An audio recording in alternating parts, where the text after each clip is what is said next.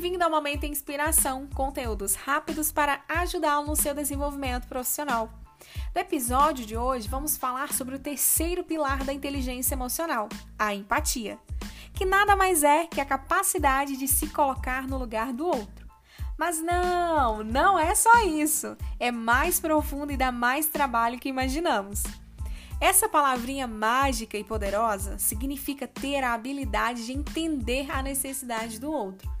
É sentir o que uma pessoa está sentindo, se colocar no lugar dela e ver o mundo pela sua perspectiva.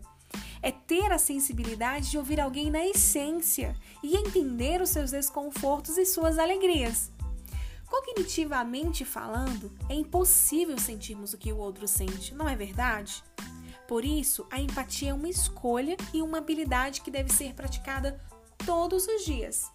No entanto, não são todas as pessoas que possuem essa característica. Algumas têm grande dificuldade de desenvolvê-la. E desenvolver a empatia demanda inteligência emocional, pois nossas emoções são apenas um pedaço das nossas relações. E ser empático é a habilidade mais importante para lidar com os nossos relacionamentos. Então aqui vai algumas dicas que você pode usar para praticá-la.